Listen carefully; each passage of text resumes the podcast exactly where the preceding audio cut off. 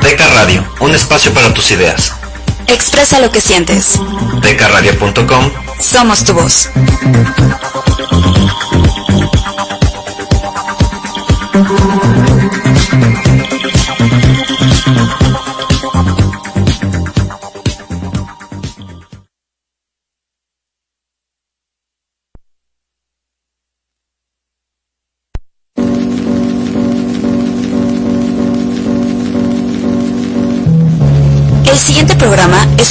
De Deca Radio y todos los comentarios aquí vertidos son responsabilidad de quien los emite.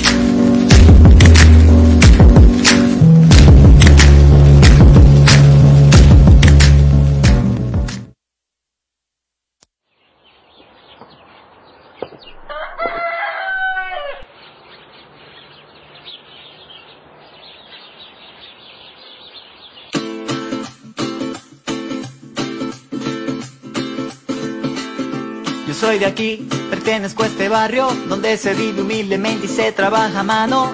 No tengo carro, me muevo caminando. A consecuencia de esto vivo lo que pasa a diario. No veo mucha tele porque es aburrida, prefiero con mis amigos cantar en alguna esquina. Conozco a todos y todos me conocen, compartimos todas las cosas y nos ponemos sobrenombre. Vivo con los pies siempre sobre esta mi bendita tierra y le ofrezco amor y amistad a todo aquel que no la tenga.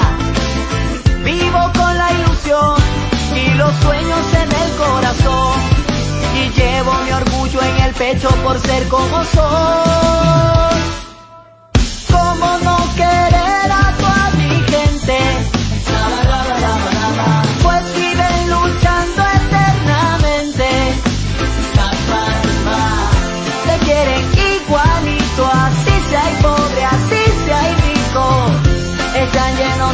para repartir.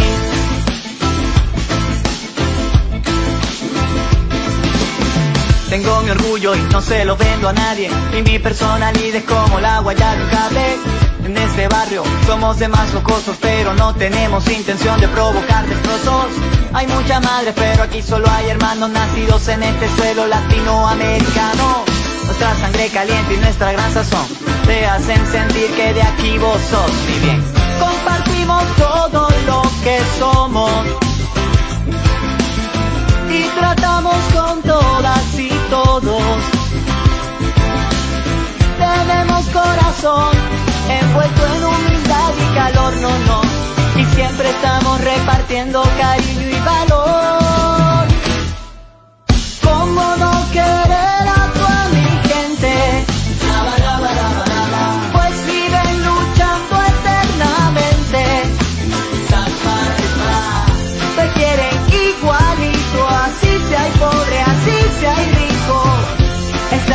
de amor para repartir.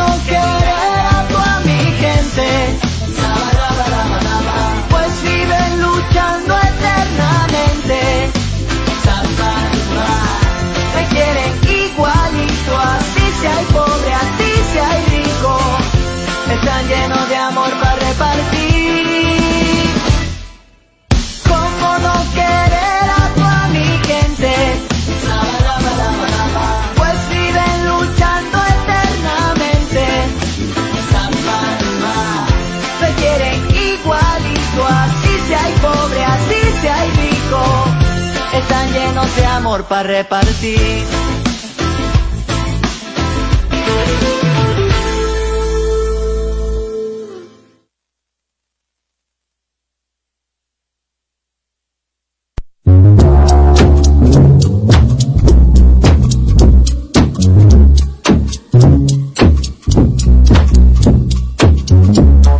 Música, teatro, cine, danza, literatura, pintura.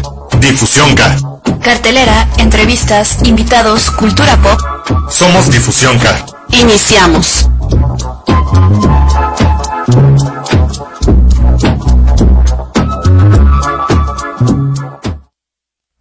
¿Qué tal amigos de Difusión K? Ya estamos una vez más en nuestro programa. Este es el programa 9 de la tercera temporada. Fanfarrias. Eh, con todo y pandemia. Vamos en la tercera temporada. Y justamente estábamos, bueno, yo estaba viendo un recuerdo de hace dos años, que más o menos por estas fechas fue nuestro primer programa. Pero después, está bien. Y pues bueno, hoy nos encontramos. Lidia, hola, ¿qué tal? Pepe nos acompaña en los controles. Ah, para, todo, para los amigos, eso es Joss. Moisés. Y hoy tenemos dos invitados que nos, que nos da gusto verlos por fin, después de tanto tiempo. Sobre todo después de esta situación tan, Pandemia. Tan, Ah. tan extraña en la que nos fuimos inmersos. Ameyali Gutiérrez, bienvenida. Hola, gracias. Mario Alberto Bartor, Gracias. bienvenido. Gracias, gracias. Pues estamos, ya madrugamos, ¿no? Es, Sí, las seis, ¿no? las Sí. 6, 7. Hoy sí madrugamos porque luego nos pasa que nos quedamos sin tiempo y no, no, no, no queremos correr. Exacto, y más, más que nada porque hoy vamos a tratar un tema que creo que no habíamos abordado en ninguno de los programas, No. Que vamos a hablar del performance. Entonces es un tema muy, muy padre. Bueno, a mí en lo personal me gusta mucho y qué mejor que con dos personas que, que han explorado esto de las performatividades eh, y pues, pues empiecen a escribirlo, ¿no? Quienes nos estén viendo, si ahí tenemos gente conectada, que nos empiecen ahí a preguntar. Aquí tenemos a dos propuestas que vamos a ir hablando pues conforme avanza el programa. Ujú. Pero pues para empezar esto y que, y que nuestra audiencia los conozca, díganos quiénes, cómo se definen, Ambiyali, Mario, por dónde parte. Bueno, eh, eh, pues es una pregunta como muy difícil, creo. Eh, me gusta decir que soy multidisciplinaria, porque me gustan muchas disciplinas. Eh, y bueno, tengo como esta habilidad de conocer y aplicar eh, conforme se van surgiendo los, los proyectos. Pero bueno, eh, me gusta la danza, teatro y la multimedia. Podría definirme como en esos tres ámbitos eh, y sobre eso voy combinando. Eh, la multimedia, tanto el, el- la cámara, el uso de la cámara en, en la danza, como eh, la proyección de videomapping. Eh, creo que me, me parece muy interesante cómo puede eh, combinarse la imagen o cómo puede abordarse la imagen desde el cuerpo y proyectada desde el cuerpo. Me gusta mucho proyectar sobre cuerpos. Entonces, eh, creo que en esos tres ámbitos eh, puedo como definirme, que soy como en esta artista multidisciplinaria que, que va buscando diferentes lenguajes. Sí, de una manera un poco más hacia la psique, digamos, como hacia... el- eh, mi discurso va como hacia, hacia lo que me gustaría que cambiáramos la sociedad, pero a partir de nuestro pensamiento y nuestro comportamiento. Ok, qué, qué interesante. Vamos a ahondar un, un poco más adelante de eso. Ahora vamos con Mario. Mario, cuéntanos. Eh, bueno, pues yo soy Mario Alberto Gartor. Eh, igual, me cuesta mucho trabajo como, como definirme, ¿no? Y además siento que, que a veces como que me estorba, ¿no? O sea, como que no me gusta encasillarme, Sí, como claro. que al contrario, eh, como sentirme medio pulpo y es como abarcar más, este, ¿no? Sin, sin necesidad como de ese rigor. Sin embargo, bueno, parto generalmente de, de las artes escénicas. Este, yo estudié teatro, eh, toco el cello, para quien no sepa. Este, Eso sí no lo sabía. yo no suelo compartirlo mucho, es- siempre digo que soy chelista de closet, pero, Pero, sí lo soy.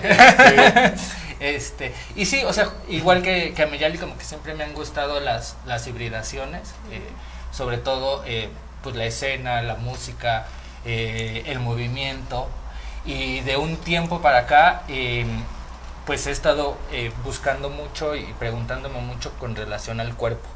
¿no? Eh, entonces, o sea, el cuerpo se ha dentro de, de- de mis quehaceres artísticos, ¿no? porque también me dedico mucho a la educación, es algo que, que me apasiona mucho, eh, desde posturas y metodologías también interdisciplinarias, pero eh, bueno, sobre lo artístico, me ha interesado como perfilarme mucho sobre el cuerpo, ¿no? Cómo funciona el cuerpo, cuál- cómo se relacionan los cuerpos entre sí o con el entorno, ¿no? Empezar como a, a, a- a descifrar qué onda con el cuerpo. Y pues bueno, para los que no estamos tan afines, o que sí lo hemos visto, pero no clavándonos tanto, ¿qué es el performance y en qué consiste? O cuál es, o, o desde dónde lo definen, ¿no? Porque Ajá, pues ¿cómo se...? sí, hablar de una definición como muy, muy precisa y concreta, creo que volvemos a lo mismo, ¿no? Eh, creo que como, como artistas existe esa necesidad de interpretar, pero partiendo desde como disciplina artística, ¿cómo, cómo definirían el performance? Para mí es el, como lo dicen, el arte-acción, ¿no? Es una acción que se desarrolla en un tiempo, eh, que exactamente no sabes como cuál va a ser, pero más o menos hay una, un poco de estructura, pero no es tan estructurado. Sea, sí hay, pero no, ¿no? Y tienes que considerar como muchas cosas. Eh, un poco en comparación, tal vez, podría yo decir que es como un poco de improvisación, improvisación, digamos, teatral, para algunos que, como, como de, eh, empezar como a funcionar o a, o a construir a partir de lo que se está generando también, tener tu propio discurso, pero estar como alerta también a lo que sucede y a partir de ahí puedes construir. Eh, eso podría ser como una línea, eh, definir como el performance, eh, como el, el- una acción, tú vas a desarrollar una acción, ya sea eh, la más simple como agarrar algo, tomar algo, comer. eh, digo, me, me acuerdo de este performance que tiene Pancho López, que si nos está viendo, saludos Pancho, Eh, justo de, de su picnic, ¿no? Que él hace un picnic que solo come, lo que hace es eh, sentarse, lo hizo creo que en la Tapo, lo hizo en eh, Francia, como en algunas partes de- de- del mundo, y lo único que hacía era como poner su mesita de picnic y comer, ¿no? Era todo su acción, comer. Entonces eh, comía lo, lo que había en el momento, lo que encontraba, lo- eh, intentaba que fuera como lo más nice eh, posible. Y entonces sobre, sobre, eh, sobre eso para mí es el performance, como una acción que se desarrolla en un tiempo. Pero eh, también tiene, dentro del performance creo que también hay hibridaciones o cosas que van como permeando y que van como abordando y cambiando la forma, pero creo que lo esencial sería la acción. Sí. Mm, a mí me gusta como eh, hablar más amplio de la noción de performatividad. ¿no? Que, eh, que siento que siempre está vinculada con la acción de poner el cuerpo, ¿no? En, en- en la, en la performatividad el cuerpo siempre está puesto, ¿no? En un tiempo y en un espacio determinados, ¿no? Claro.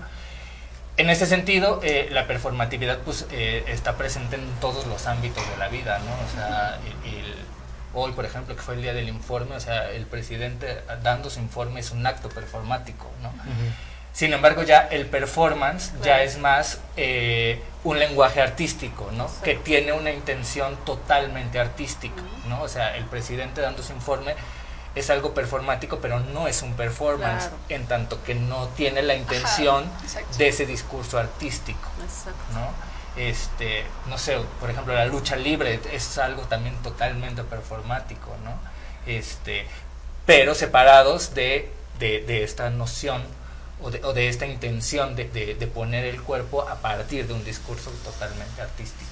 Exacto, que ahí lo que yo resaltaría es justo eso, eh, la- el arte-acción acompañada del discurso artístico, en donde lo que se busca es, a partir de un concepto, generar algo, una sensación, ¿no? Hablabas de que este performer iba a espacios abiertos, pero hay otros lugares como el Exteresa o el Centro Cultural España que nos ofrecen espacios muy específicos en donde se puede intervenir y llevar un, una, un arte-acción.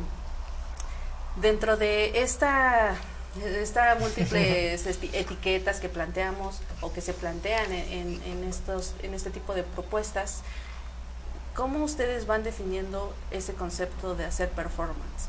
Hablábamos de que un performance, teniéndolo de manera mm, literal, ¿no? Que es un arte-acción y ya, ahí me quedo. Pero si tenemos todas estas influencias de multimedia, de agregar, de, ir generando más, más y más discursos, ¿en qué, ¿cómo ustedes van entrando y encontrando esa ruta para generar su propuesta? No, tú. Ah. Sí. Eh, pues es que, o sea, yo siento que, que, que, o sea, igual, ¿no? En, en estos dispositivos híbridos, eh, lo, lo importante sería, o desde, desde mi punto de vista, lo importante sería defender el, el- la intención, ¿no? Que es justamente hacer este performance, ¿no? A partir de la performatividad llegar a un discurso artístico y convertirlo en un performance. Eh, siento que todo lo demás eh, es totalmente válido, pero sola, pero no, bueno, no solamente eh, como recurso, no como una estrategia, Claro. ¿no? O sea, el eh, por- hay, por ejemplo, mucho video performance, ¿no? O performance que vienen del eh, hay una discusión teórica como pues muy hegemónica, pero a la vez interesante, o sea, de dónde surge el performance, ¿no? Si de las artes visuales o de las artes escénicas, escénicas. ¿no? Entonces, eh, por ejemplo, ¿no? Meyeli mencionaba hace rato, o sea, como plasmar imágenes sobre el cuerpo, ¿no? Entonces, o sea, ahí hay, ahí hay un recurso visual sobre una arte acción, ¿no? O recursos musicales, ¿no? Un concierto, recursos sonoros, o sea, y entonces todo esto se va haciendo más como una estrategia en la construcción de lo que tú quieres realizar. Exacto, ¿no? para llegar al, a la idea, al objetivo Exacto. que, que quiero plantear. En mi caso, en mi caso vengo un poco de, de, de la escuela de coreografía, digamos, eh, que a pesar de que no, no nunca fue como, como muy rígida, eh, siempre creo que el CICO, el Centro de Investigación Coreográfica, siempre es como el patito feo, porque es muy hippie, es muy claro. hippie, muy sensorial y no. Eh, y así lo quiere la gente, ¿no? O sea, como que nada más nos quedamos en eso. Y, y realmente no, a mí me, me metieron, bueno, no me metieron, sino como que yo lo asumí también. Como que el- la, la cosa escénica también tiene que tener una estructura, ¿no? Y que entonces hay que respetar la estructura y hay que hacerlo profesional. Eh, Entonces yo estaba un poco como en el, "Ah, no quiero hacer performance porque no es que no sea eh, profesional, sino es que para mí de- en ese momento de, de estudiante era como no tiene la suficiente, eso era lo que pensaba, ¿no? De suficiente estructura Exacto, para... exacto. Era- o sea, venía, yo, yo los performances que había como visto eran de gente eh, justo de artes, eh, bueno, de artes plásticas o visuales que intentaban como meterse al cuerpo y a partir de ahí explorar, pero como que sentía que les faltaba. Yo decía, no, es que no quiero que como quedarme en eso, ¿no? Y entonces fue más bien a partir de, de, de mi discurso, de encontrar como de lo que quiero decir y cuál es el mejor formato para hacerlo o para presentarlo. Y, y descubrí como que este era el medio, o sea, no, no intentaba no meterlo dentro de un lenguaje dancístico, en este caso, sino que era como, voy a dejar que los movimientos surjan eh, como tienen que surgir y como salgan en el momento, eh, porque no, no quería como, o sea, el- parte de mi discurso era como encontrar estas respuestas que ya les, ya les contaré como en, en un rato, eh, pero, pero tenía que ver con eso, entonces por eso elegí el performance. Eh, es la primera vez que me, me atrevo, digamos, en este mi corta carrera de hacer como algo performático porque porque decía sí es que tiene que tener o sea vengo a la coreografía tiene que tener como una secuencia aunque no tan marcada o que con un lenguaje como tan específico pero sí tiene que tener como algo o eh, de la palabra tiene que tener como la estructura no y, y- pero si rompo la estructura ya no es entonces estaba como en ese Sí, como en ese intentar romper y decir, esto es lo que quiero decir y este es el mejor formato para, para decirlo. Entonces así fue como me acerqué a eso, al performance.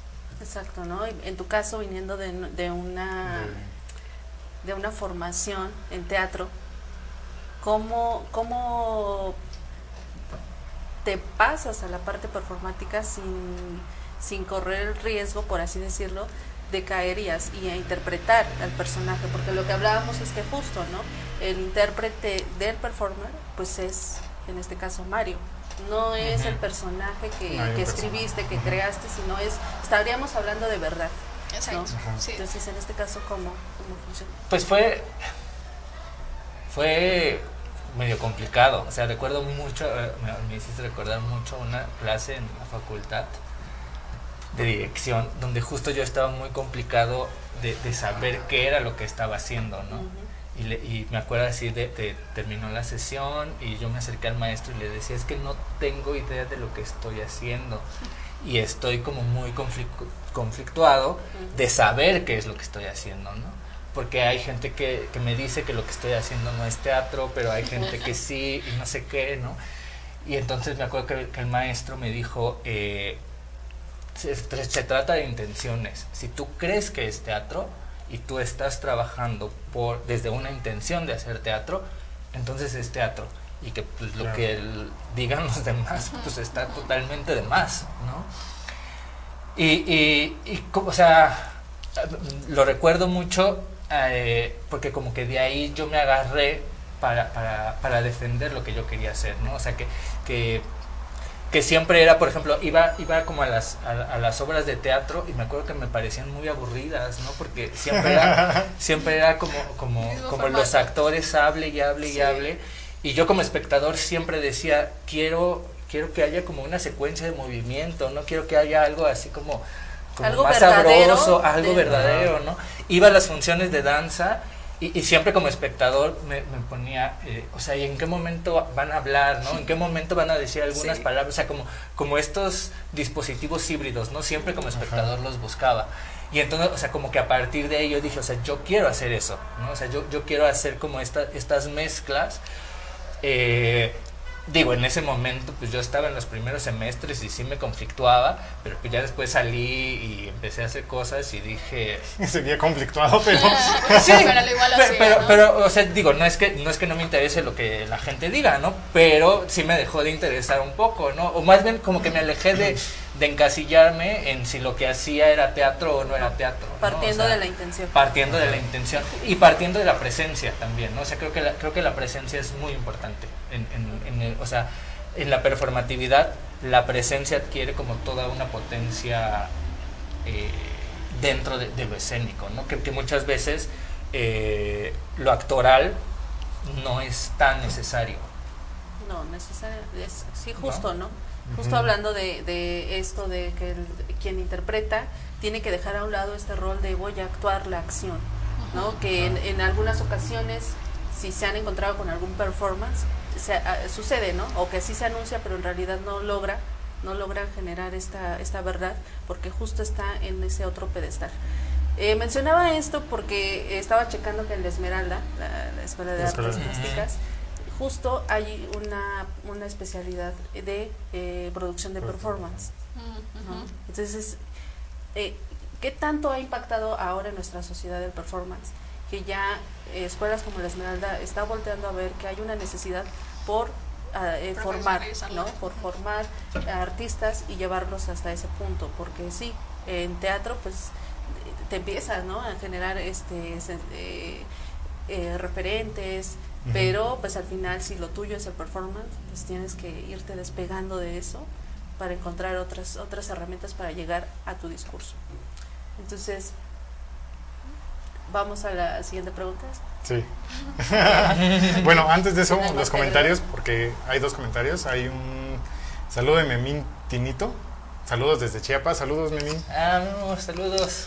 Oscar Reyes nos pregunta, ¿qué es el performance de resistencia? Hmm. ¿Alguien sabe? Dígame, Yeli. No, eh, está padre, digo, pues se puede tomar como varias formas, ¿no? Ahora la, la- la primera imagen es como eh, resistencia por el, el discurso, o sea, que, que- que vaya a pro de la resistencia de, no sé, cosas sociales y demás. Eh, sí, no sé, performance de resistencia, pues digo, lo, lo pienso también en lo físico. ¿no? Ponerte al límite corporalmente.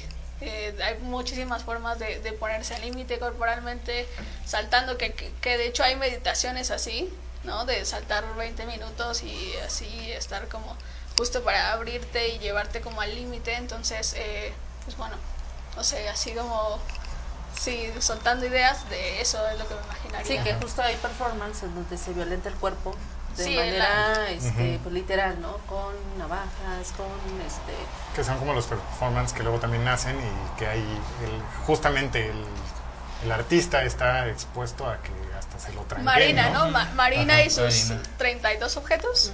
Ujú. Ajá, ¿no? El famoso sí. Sí, pues sí, ¿no? Es otra forma de, de, de también experimentar. que sería la como parte creador. radical del performance, lo queremos plantear así, Yo creo que en sus inicios, yo creo que fue como esa ruptura. como su versión. No, y, y creo que siempre ha sido como, o por lo menos lo, lo- lo que había visto de esa época, eran como performance igual a sangre, semen y desnudos. Era generalmente así, era igual a, ¿no? O sea, siempre había fluxus, eh, los accionistas vieneses, ¿no? Era como todo así. Entonces no sé si ahora más bien se ha transformado como en eh, eso ya pasó, estuvo padre porque rompió como, o sea, estuvo como su momento y ahora ya buscamos otra cosa. ¿no? Creo que ahora es el momento para reconstruir o, llevarlo hacia otro lado. Justamente en esta parte de reconstruir y llegar a otro lugar. ¿Cómo les ha ido en la parte creativa en esta pandemia?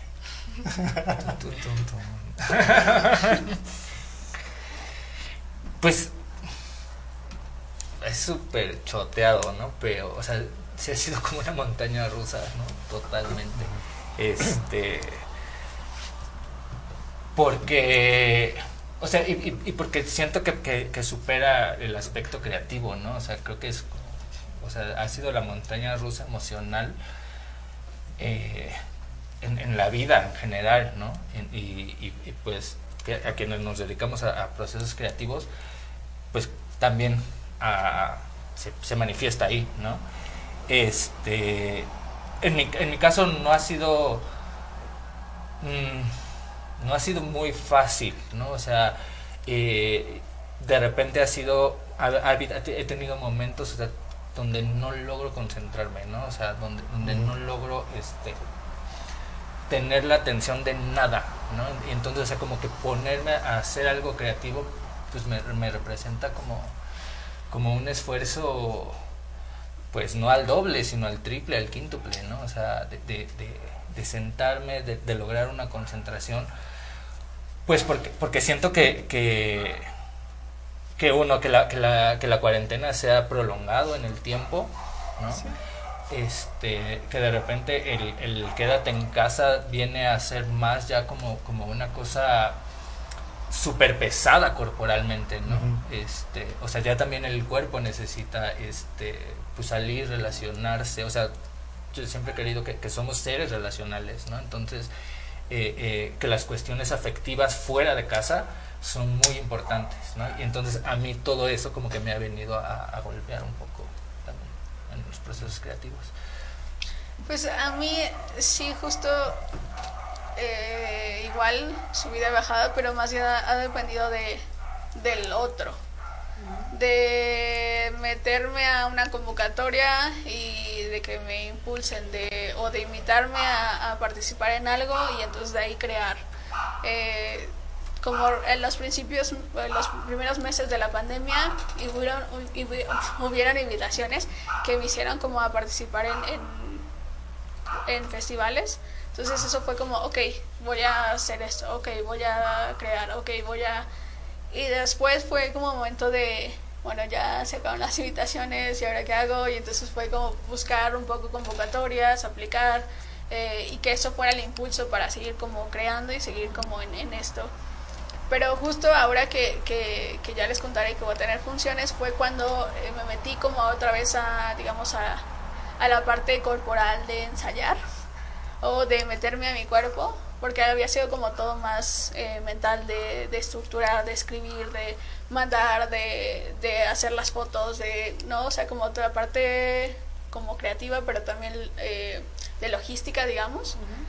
Eh, y después ya fue como, ok, ya necesito como regresar a mi cuerpo, regresar al, al movimiento, regresar a conectarme. Y, y fue, o sea, como de, de dedicar un espacio en mi casa para hacer eso. Entonces fue de, ok, sí, hoy voy a ensayar y a veces decir, "Ah, no quiero ensayar. ya". o sea, hoy prefiero estar eh, en mi cama viendo Netflix que irme a tres pasos casi desde mi casa y ensayar, ¿no? Pero era como, bueno, pues voy a... Entonces ya, ya estando ahí ya es como más, ay, sí, o sea, mi cuerpo lo necesitaba de estirarme y así. Entonces sí, sí, como que sí siento la- esa necesidad como de seguir estando activa. Eh, porque sí hay una necesidad realmente de, de, de, de hacer, ¿no? Como en este pesadez del cuerpo, como de hacer algo, de correr, de, o sea, de expresarte de alguna forma, como no gastamos energía, solo estamos en la casa, bueno, no gastamos tanto como antes, entonces justo como buscar estas otras alternativas de, de gastar esa energía. Como que la primera barrera es mental, Ajá. en donde Sí. la mente se queda encerrada. Y entonces, ¿cómo rompes ese cotidiano, ¿no? En donde me paro, me baño, Me vuelvo a acostar.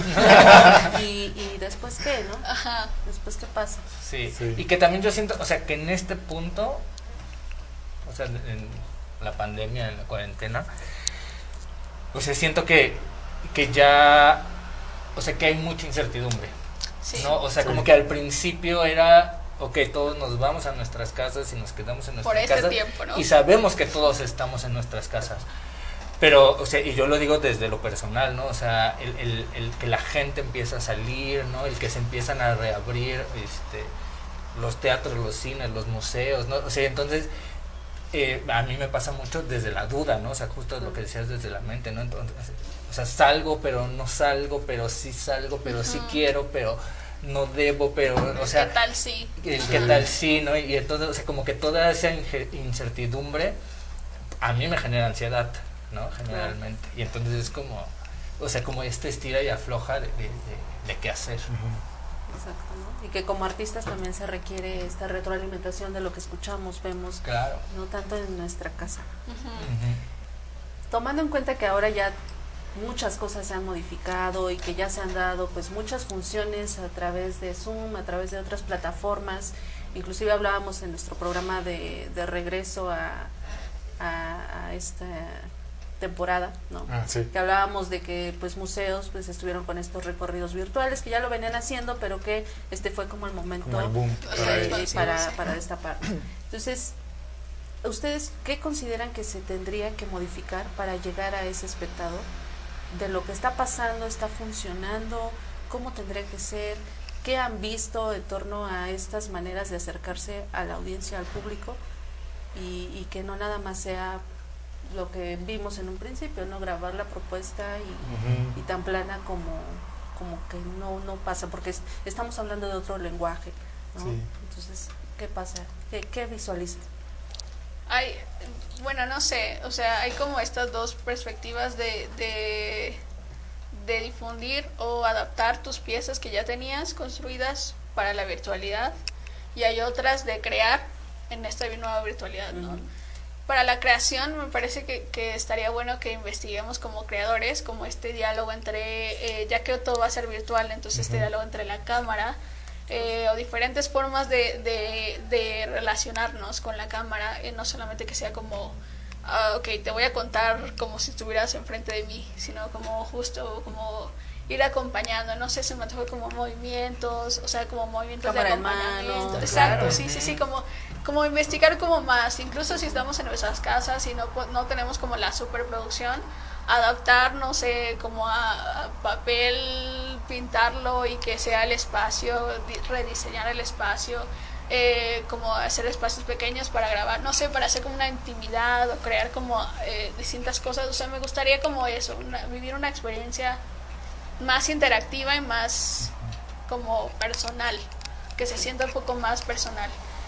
Eh, y desde la cosa que ya se creó, eh, sí pensar como en una adaptación eh, y probar, ¿no? Como eh, comentábamos, como los artistas escénicos, como que no, sobre todo lo- los eh, teatreros y de danza no estamos tan acostumbrados a grabar, Sí. Entonces, Solo para las carpetas. Sí. Entonces como, como meterse un poco en eso y, y- y ver cuál es la, la mejor forma de hacerlo. O sea, ¿cómo te gustaría a ti ver una cosa que ya está hecho? ¿No? Eh, ¿Cómo te gustaría verla para entonces pensar cómo adaptarla? Lo que ya tienes, pensar en cómo adaptarla de la mejor manera posible, sin que se rompa también tu discurso, ¿no? Coincido mucho. Sí, sí, o sea, creo que yo no tengo una respuesta, ¿no? Pero, pero... Ah, no. Para eso te invitamos. Pero, pero creo que pero creo que hacernos la pregunta es lo, lo importante, Sí. ¿no? O sea, eh, porque, eh, ¿de qué forma utilizar la virtualidad eh, para hacer lo que queramos, queremos hacer, ¿no? Este, y, y esta virtualidad como herramienta, ¿no? Claro. Co- como herramienta, como un proceso, como, como un dispositivo que en lugar de, de- de reducirnos, a mí me parece que nos posibilita, ¿no? O sea, Sí. no- nos abre un, un montón de posibilidades.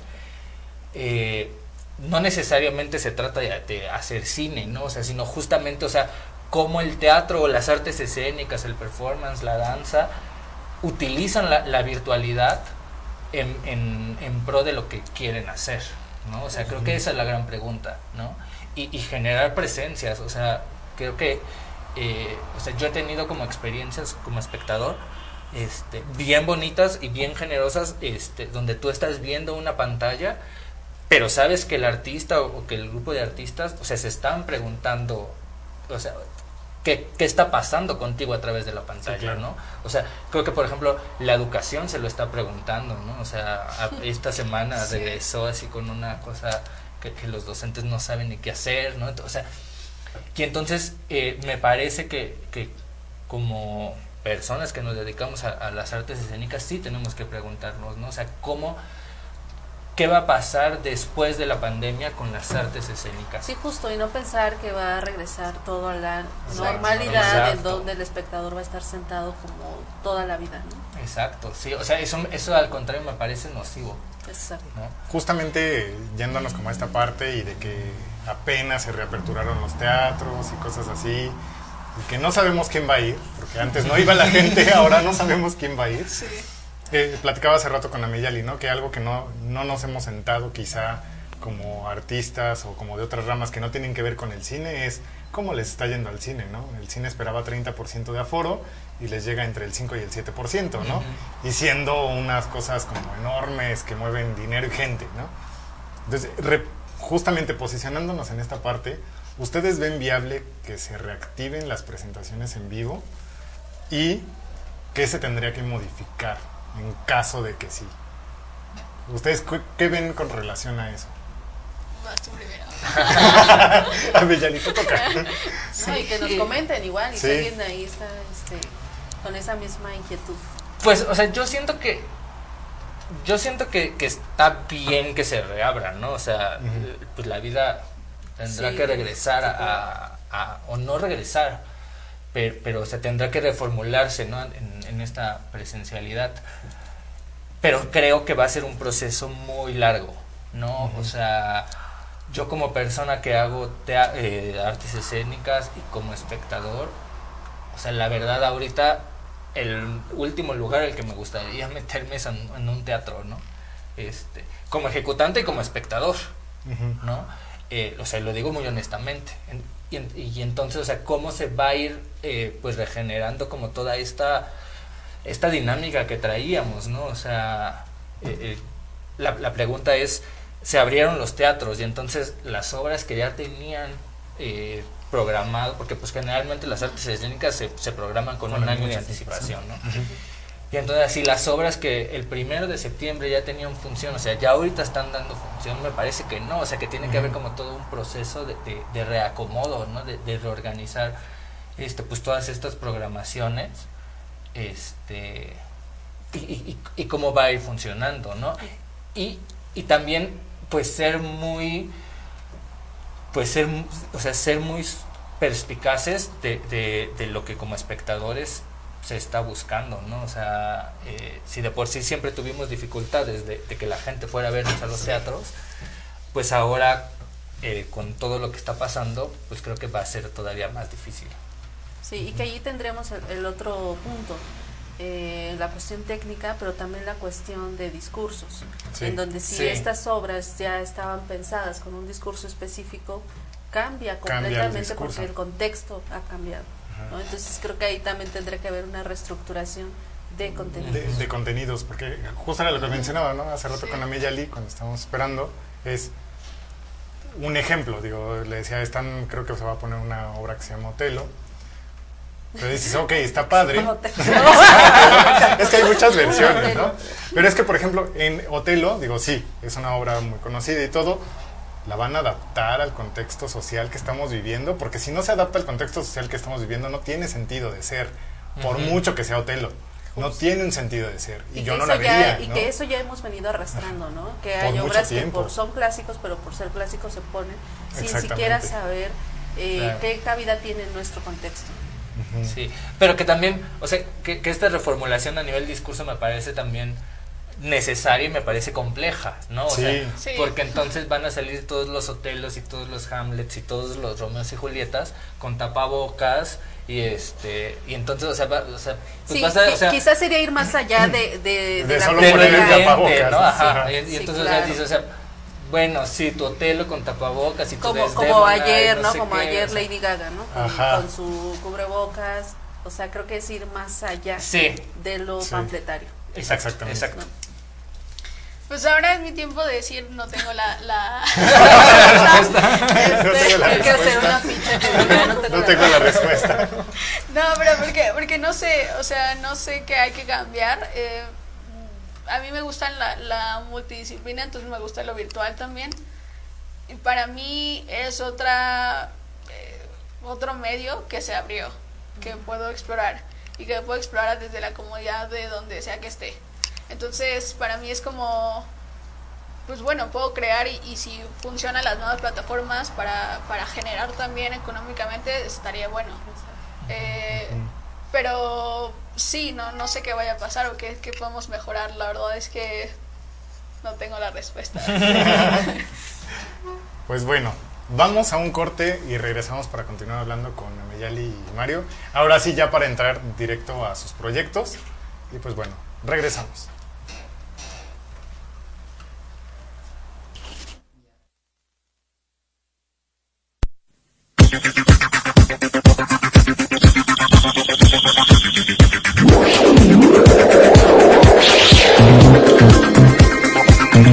hay tiempo. Es momento de ir a una pausa.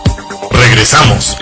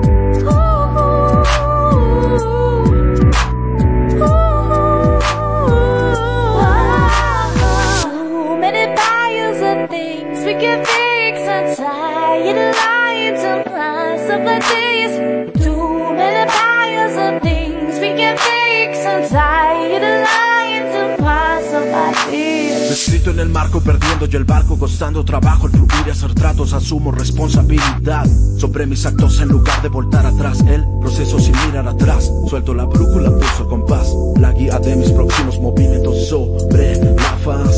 Ah, Andando caerás, en la secuencia me recordarás el sentimiento que ahoga nuestras pausas y el sentido se entrega en ofrecer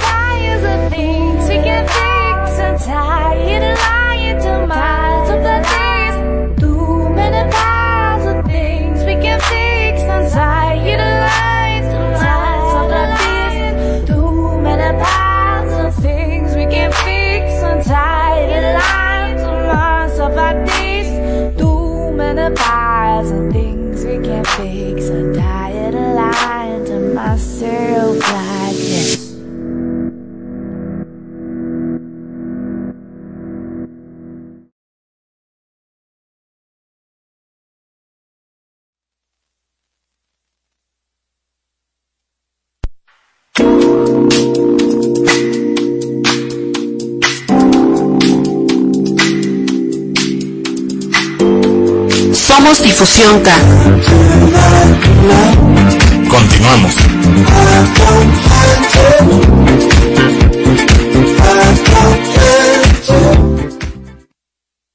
Bueno, pues ya estamos de regreso para seguir platicando con Ameyali y Mario. Antes de pasar a los proyectos, bueno, cabe mencionar, escuchamos eh, Jacarandas de It Benz y antes escuchamos Latinoamericano de David Osuna. Toda esa información y su música la pueden encontrar en decaradio.com en la sección de artistas. Y bueno, también hay comentarios de Prof. Rayo.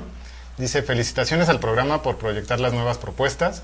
La creatividad será la llave que nos dará acceso a todas las soluciones y la que nos sacará de lo profundo de todos nuestros problemas como sociedad. Selene Ortiz, saludos. Saludos, Elene. Gabo también manda saludos. Hola Gabo. Qué bueno que nos estás viendo desde que inició casi. Ah, saludos. Maya Paine, eh, Brutal Honestidad. Que es para ti, ¿no? Gabo Tapia, igual Mario Alberto Gartor, qué gusto verte. Y Maya Paine dice que esos cortes están muy largos. Lo sentimos. Lo sentimos. Es que tenemos que dar publicidad también a los, a los músicos. No, pero justo es eso. Eh, estamos hablando aquí ahorita de cuestiones escénicas, pero también está la parte musical. Y que es lo que hablamos en un programa, que son proyectos independientes en donde están buscando espacios y que sería interesante eh, que se quedaran en esos, en esos lapsos para poder escuchar sus propuestas y si no, entrar a decarradio.com Ujú. para encontrar más información. Y nos dio Pero- tiempo para ir a tomar agua, para el baño. Hacer un Sí. performance aquí previo. y pues bueno, Meyali, cuéntanos un poco de cómo surge, bueno, ¿qué es Ecointo? Que es el proyecto que estás lanzando y cómo surge. Bueno, EcoIntu es justo como de estas crisis existenciales artísticas, eh, como que me han hecho, preguntas que me han hecho eh, cuando quieres como aspirar a una maestría o si algo te preguntan como justo defínete, ¿no? Eh, ¿Cuál es tu, pro- tu propuesta eh, como artista y demás? Y había cosas que yo no decía, bueno, pero ¿por qué tengo que hacerlo, no? Justo en esta no quiero definirme, no quiero como sí que me taguen alguna cosa. Y eh, también invitación de, de una amiga a participar en, en su festival que hizo, variaciones coreográficas, a partir de una pregunta de cómo es que trabajas tu identidad. Entonces me cuestioné, ok, ¿cómo trabajo mi identidad? Y ahí salieron más preguntas y más preguntas y más preguntas. Entonces dije, pues sí, a través de las preguntas. Entonces, eh, justo como con ese sentido de encontrar estas respuestas a las crisis existenciales eh, que siempre vamos teniendo por etapas, eh, surge como esta necesidad de, de encontrarlas desde lo interno. No, que, sin pasar como por la mente, sin, sin, sí, como ya estos prejuicios que tenía, que me, que me he puesto, ¿no? Como justo si es danza, si es teatro, si es pero para que tenga que ser, eh, la técnica tiene que ser y no sé qué, ¿no? Eh, entonces es como más eh, intentar reconectarme, eh, escuchar y eh, como hacer este eco a mi interior y dejarlo surgir.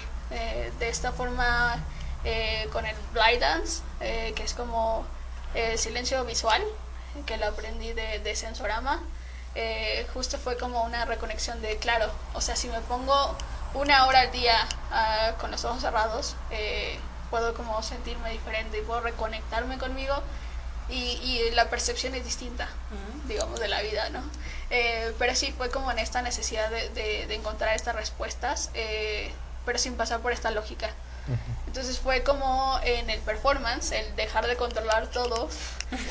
como, como- sí, como, o sea, como creadora está padre, pero es muy tedioso y, y paso por la lógica, ¿no? Entonces era como más bien dejarme ser como también performer y como intérprete, que surgiera como tenga que surgir.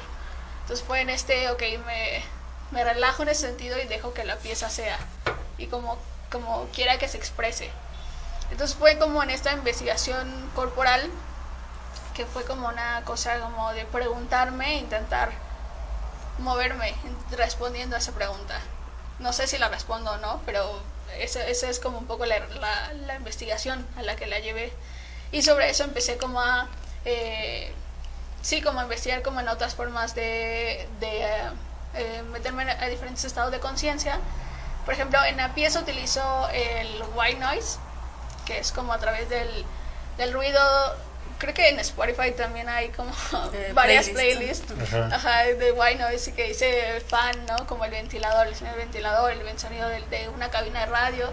Entonces dije, ¿por qué hay tantas cosas, no? Entonces me metí a investigar y es porque hay meditaciones así, ¿no? Que te ayudan como a, a aislarte y entonces te conectas con otro, con, eh, te- estás en otro estado de conciencia. Entonces utilizo como para tanto yo como intérprete eh, entrar en ese estado para, para contestar estas preguntas como el quien la ve. Eh, también va a experimentar esa, ese momento de white noise, ese momento de, de- de justo entrar, como alejarse de todo y entrar en otro estado, junto con dos frecuencias eh, específicas que son para conectar con el chakra corazón y el chakra eh, pues externo, no. Ajá. Entonces son como justo esta investigación sonora que me relacionó, en este caso, con el público, ¿no? Y, y creo como a través de este viaje que vamos a ir juntos, eh, como en este sentido de encontrar respuestas eh, a preguntas que tal vez no son las mías, sino que son las que también la, la- quien lo ve tiene. Y, y bueno, eh, le agregué ahora para la, la virtualidad esta proyección. Eh, me gustó mucho la proyección, pero decía como que el discurso va en contra de. Pero bueno, para, para justo eh, como a, a rediseñarla, o eh, sí, rediseñarla para esta cosa virtual, eh, eh, me parece que el elemento de proyección, eh, la proyección como apoyo a algo visual que represente lo que está pasando internamente también. Entonces ahí este diálogo entre eh, cosa visual, eh, proyección, eh, colores, líneas, eh, el discurso de mis preguntas como audio, digamos como storytelling, o sea, voy contando como la, historia también, y mi cuerpo moviéndose libre, intentando conectar con eso. Entonces, ajá, es como toda la historia de, de, de Go Into. ¿Cuál, ¿Cuál sería la premisa o lo que resumiría como rápidamente Eco Into? Eso, la, el eco del interior. O sea, sí, dejarlo ser. Exacto, ¿no? Y que lo que hablábamos al principio, haces uso de diferentes herramientas para llegar Para llevar. a, a tu discurso. Y algo que hay que rescatar y que es, este, creo que es parte de los artistas independientes, es de que tienes tu rol como, pues, la parte de gestor, de productor, ¿no? Y la. El toro, Todo. sí, y te- después te, te cambias de, de ser maestro, ¿no? De camiseta y ahora ya eres el artista que está creando una, una propuesta, ¿no? Entonces están las dos en donde entiendes completamente tu, tu idea para poder plasmarla en papel. Que muchas veces esto se fragmenta y ya no, lo que dice, por ejemplo, ¿no? en un programa de mano no tiene nada que ver con lo que estoy Con lo que estás en viendo. escena. Sí. Sí, justo por esta falta de, de, de- también de distanciamiento, ¿no? Que, que hay que hacer a veces. Yo, a mí me cuesta mucho trabajo como la escritura, pero he intentado como, como meterle más a eso. Justo distanciándome para poder describir la obra de una manera objetiva, que así sea lo que estás leyendo con lo que ves. Ujú. Para justo no, no causar como este, ay, ajá, me contaste que aquí iba a pasar esto y no es cierto, ¿no? Sí, claro. Eh, entonces sí, sí, intento como que ser coherente. Si, si habláramos de una imagen de tu, de tu performance, ¿cuál sería? Si la describirías ahorita. Si, to- si tuviéramos una cámara fotográfica y le tomáramos una foto en algún momento específico del performance, ¿cuál sería? Me gusta, eh, porque también me hice unas fotografías yo solita. Sí, eh, justo que, que estoy como en esta posición y tengo el, el antifaz, porque bailo con los ojos cerrados, entonces eh, esta imagen sería, Tus ojos tapados. sí, mis ojos tapados y así, ajá, adelante. Ok. Muy bien. Sí, Como creadora, ¿cuál es tu expectativa o qué, o qué, qué es lo que esperas? Yo sé que es todo incierto y igual Sí, ni sí, vas sí. a decir otra vez, no tengo la respuesta. es que no tenemos la respuesta, pero ¿qué esperas tú al presentar este trabajo de manera virtual? ¿Qué, qué, qué- qué piensas que va, pueda suceder? estoy como mucho con la curiosidad de saber cómo es que la gente lo va a tomar, eh, porque, porque sí, sí, no es que tema, pues, pero sí me importa un poco lo que piensa el otro, porque para eso también lo estoy creando, ¿no? Eh, no para que me, me diga está bien o lo hiciste bien o lo hiciste mal, sino porque pues, quiero compartirlo. Eh, estoy un poco a la expectativa, ya medio lo probé con, con algunas personas, lo tomaron bien, entonces tengo como, como un anhelo ahí de que, de que funcione bien, de que le sean significativos también para, para la persona, que se conecte y le- les ayude a como a tal vez a reflexionar o a encontrar esas respuestas eh, que en su momento tienen, tuvieron o que se les, les surjan más, más preguntas. Eh, sí, no sé, este, este hecho escénico eh, es como más nuevo para mí, eh, porque bueno, anteriormente con el otro proyecto, Cuerpo Fragmentado, es como mucho más eh, pensado para y un poco tengo la noción de cómo es que va a reaccionar el público, porque, porque justo lo, lo hice, lo creé para que sea fuera video. Esta cosa que adopté, eh, sí, no lo sé. Estaría, estaría bueno, o sea, qu- quiero, quiero, tengo esa curiosidad, quiero saber cómo, cómo la gente lo, lo va a tomar. Ahí está, ahorita que dé el dato de dónde lo pueden ver, véanlo y bien recibida su retroalimentación. Sí, por favor. Porque es importante, creo que es importante ahorita, mayormente en este momento, recibir retroalimentación para saber qué ocurre. ¿no? Algo que nos mencionabas eh, atrás de cámaras es que tu propuesta está grabada a tres cámaras. Sí. Háblanos de eso. ¿Cómo fue esa, esa idea de la relación con la cámara? ¿Qué, qué, qué detonó la necesidad de tener más ojos, por así decirlo? Esto, me gustan los detalles, o sea, que se vean eh, los detalles, porque justo creo que el movimiento que a veces surge, eh, que surgen los impulsos o los pequeños impulsos, que tal vez a simple vista a una distancia no ves. Entonces, si la magnificas, eh, tiene una cámara cerca, ¿no? Bueno, o sea, se magnifica y entonces te das cuenta. Pero justo eh, este diálogo como de habían tres imágenes como muy específicas que quería lograr eh, que sí la- la- las hice como un casi cenital y como una cosa del piso porque me gustaba como esa cosa del detalle eh, y del movimiento vista desde esos ángulos distintos a como vas a ver una, una obra o ya sea en un foro o en un teatro. Entonces fue un poco como planearlo así eh, y tenerlo como más intentar no hacer como el registro de una cámara y estático, ¿no? intentar como romper eso y generar como estos ángulos distintos donde puedes ver la pieza eh, y justo disfrutarla y tal vez encontrarás tal vez una- un elemento extra eh, ¿no? desde un ángulo distinto. Entonces sí, como, como un- casi un 360, pero sin que, sin que llegue a eso porque todavía no hay eh, como esta perspectiva de, de- del que el, el quien lo ve tenga el poder de De decidir a dónde. Ajá. Pero sí un poco como en este ámbito de, de- que se sientan en la pieza.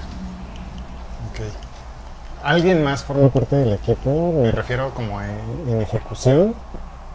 soy yo solita y yo solita, ¿no? Este, sí, pues sí, en esta cosa de, de, de- de producción y de, de todo, con la pandemia, con el de, pues no hay trabajo, ¿no? Como voy a pagarle a alguien. Entonces, sí, o sea, sí creo y respeto mucho el trabajo de los demás, el tiempo de los demás. Entonces, eh, bueno, aparte me gusta, me gusta como aprender nuevas cosas. Entonces, eh, tomé el curso de fotografía, me hice las fotos, eh, tomé, tomé también eh, curso de, de videomapping, que fue como el, el software que utilicé para hacer las, los diseños de proyección. Eh, entonces, como que todas las cosas que he ido aprendiendo me han servido o las he buscado para eso, para aplicarlas. Eh, pero sí, no, ha sido como, pues yo, yo creo, yo ac- performo o performeo y, y yo difundo y yo luego en ese sentido de, sí, de no hay ahorita como... ujú. Ok. Yo creo que aquí más que una necesidad de, de hacer las cosas por toda esta cuestión que nos mencionas, creo que también es un privilegio como artista el poder tener el control Sí. De todo, de ¿no? toda tu Bueno, es un privilegio este, también, es como, ugh, ¿no? Sí, es como más pesado, O sea, sí pero finalmente es como. friega, pero- Ajá. Pero no hay otra manera de que se haga como de alguna manera tú lo estás concibiendo. Pero Porque si no, entonces está un también es poco mal, o sea, a veces como la, el dejarlo ser también está chido. Sí, claro. Y, y dejar y confiar en que las personas que te están ayudando eh, intentan hacer lo mejor que pueden. O sea, por ejemplo, Ujú. cuando yo presento cosas que yo hago y me ayudan con la, la iluminación o con el audio y no conocen la pieza y lo, lo hacen como en el momento, yo agradezco muchísimo como ese intento de hacerlo. Porque, porque sí, ¿no? Es, es difícil como estar en todos los lugares, pero también es Ujú. como padre darse ese, ese soltar. ¿no? Ujú. Creo que tiene como esos ámbitos de sí, controlarlo, pero da- de repente es como, ah, ya es Sí, como claro. obsesivo y ya tampoco está tan padre, ¿no? Que lo intentes controlar y que salga exactamente como tú quieres. He tenido que aprender a, a- a soltar y a decir, pues ya salió como lo mejor que pudo haber salido. eh, y, y sí, o sea, porque sí, es- está padre como ese ejercicio de, de, de aceptar lo que sucede en el momento, ¿no? Intent- y no, porque antes sí me frustraba. De la iluminación, el cue de la luz, le dije que en esto y no fue, ¿no? Entonces era- Es que me- nuestros me- técnicos son No, pero, pero a mí me frustraba. figuras de poder. Me, me desconectaba un poco porque pues, estaba como, generalmente siempre performeo en lo que hago. Entonces me desconecto, entonces viene la parte de creadora y de directora y entonces es como, o sea, no, tú concentras en lo que estás, ¿no? Estás actuando, estás bailando en eso, ¿no? Y ya lo otro pues ya salió como tenía que salir. Entonces sí, En este caso tu performance está pensado para un espacio cerrado. Sí. Y dejando a un lado la virtualidad, en algún momento está pensado para espacios cerrados. Sí, la, la, la planeo, sí, por la proyección sobre todo. O sea, me gustaría hacerlo en espacios abiertos, pero en la noche, eh, como traer la planta de luz, o sea, es como complicado las Ujú. cosas, pero sí, eh, sobre todo por la, por la proyección. Sí. En espacios cerrados. Pues bueno, esta otra pregunta se las vamos a dejar al final. Creo que les- le- la pueden contestar los dos. Ok. Y para hacerle caso a Maya Paine, y porque si no se nos va a ir más largo, más largo, y ya no vamos a hablar de todo, Ok. de una vez entremos contigo. Ok. Adelante. Pues bien, Mario. Pues dinos que háblanos de tu proyecto Rompecuerpo, Rompemonstruo. ¿De dónde surge? y ¿Qué, qué, qué, qué sucede? Pues, Rompecuerpo, Rompemonstruo es un proyecto que yo empecé hace como dos años. Eh, surge de un diagnóstico positivo de VIH, ¿no? Que este, yo me diagnostican con VIH positivo. Y, y entonces, bueno, eh, yo empiezo como a reestructurar eh, pues toda, toda mi vida, ¿no? A partir de este diagnóstico. Y en esa reestructuración, pues encuentro la posibilidad de, de las artes escénicas, que es a lo que me dedico. Y, este, y a partir de ahí, pues empiezo a generar este proyecto. Em, es un proyecto que está en construcción todavía. eh, pero sí y no. Ah, o sea, escénicamente, escénicamente está en construcción. ¿no? Pero a la vez, y en tanto que habla de mí, de mi experiencia, pues el proyecto se ha hecho yo, ¿no? O sea, soy yo quien está, quien, quien está, pues todos los días, este, enfrentándose a la vida desde rompecuerpo, rompemonstruo. Entonces, pues es, es más como mi, mi, mi, mi eso, mi forma de enfrentarme a la vida, ¿no? Eh, y de cómo, pues mi cuerpo eh, se ha, deja- ha dejado de ser un tanto cuerpo para convertirse más bien en un monstruo, y porque yo he encontrado en la figura del monstruo, eh, pues una posibilidad para enfrentarme yo a la vida, ¿no? Eh, o sea, para, para yo asumirme quién soy en este nuevo cuerpo, y pero justamente en este nuevo cuerpo pues no puedo seguir siendo el mismo Mario de antes, ¿no? Y entonces asumo esta característica y esta posibilidad del monstruo, ¿no? Y, y- y- y cada vez me asumo más monstruo, ¿no? Y que además, eh, más allá de que yo me asuma o no, pues vivir con VIH, o sea, es como eh, estás totalmente, o pesan sobre ti, pues un montón de tabús, de un montón de Sí. estigmas, un montón de cosas, este, y entonces socialmente sin que la sociedad lo acepte, pero pues sí hay como ciertos ojos que nos ven como monstruos, ¿no? Sí, ciertos ojos que, que nos ven así como, Claro. como mejor de reojo y este para no para no pa- para no verte tanto, ¿no? Eh, pero pero justamente el monstruo pues a mí me, me- ¿Es tu me- defensa? me potencia, exacto, ¿no? Es, es como una defensa y entonces el, el- el decir, pues sí, sí soy un monstruo y entonces desde este ser monstruo, desde este cuerpo monstruo, eh, ¿no? Que, que, eh, que este cuerpo monstruo que está infectado, que está roto, que está, este, que se ha vaciado, que se ha llenado, ¿no? Eh, y entonces pues es donde yo me, me enfrento a la vida, ¿no? Y, y salgo. Ok, nos, nos hablabas que este proyecto está armado de 52, Tres. 53 episodios Ujú, y que estás en este montaje. Retomando lo que decíamos de que si es performance, no es performance, hablas de montaje. Entonces, háblanos de ese, de esa, eso que enmarca tu propuesta performática. Sí, sí, sí. A ver. Son, eh, bueno, yo lo he dividido en, o sea, justamente rompecuerpo, rompemonstruo, viene como esta idea de rompecabezas, ¿no? Entonces, o sea, son como diferentes piezas que se van armando, que se van colocando, nunca hay una forma exacta en, el rompeca en, en este rompecuerpo, en este rompemonstruo, sino que se van armando de acuerdo a cualquier necesidad o cualquier Ujú. cosa que, que esté sucediendo. Eh, y justamente son, está dividido en 53, yo le he llamado episodios cortitos, y dos clínicas, que es una clínica de inicio y una clínica de cierre.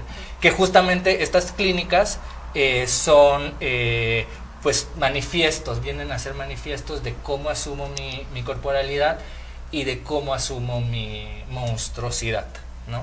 Este, y entonces, eh, digamos, el proyecto escénico performático, pues es justamente ir armando est- eh, estas 53 piezas, pues a partir de diferentes, de diferentes impulsos, de diferentes situaciones.